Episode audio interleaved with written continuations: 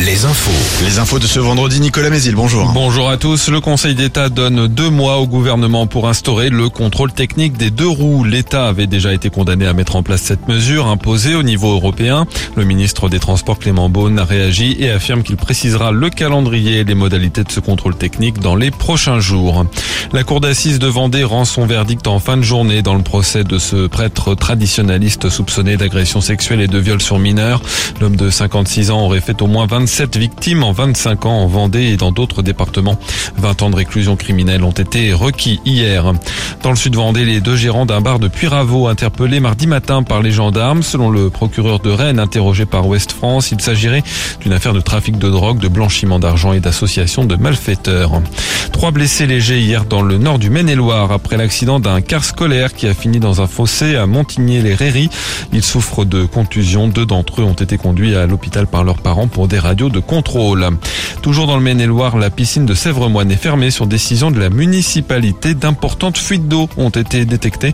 Des études vont être réalisées cet été avant de lancer les travaux. La nouvelle piscine ne devrait pas être livrée avant l'été 2024.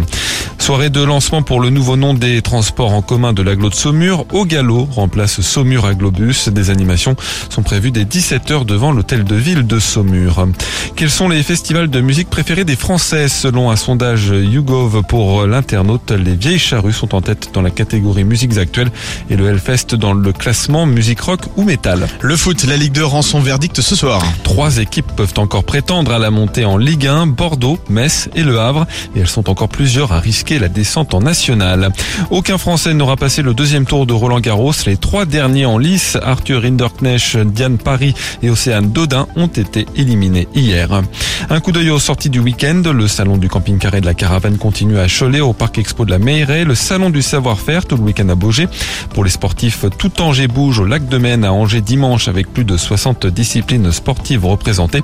Et puis en Vendée, plus de 6000 enfants réunis dimanche aussi sur la plage de Saint-Jean-de-Mont pour la 17e édition de Foot Océane.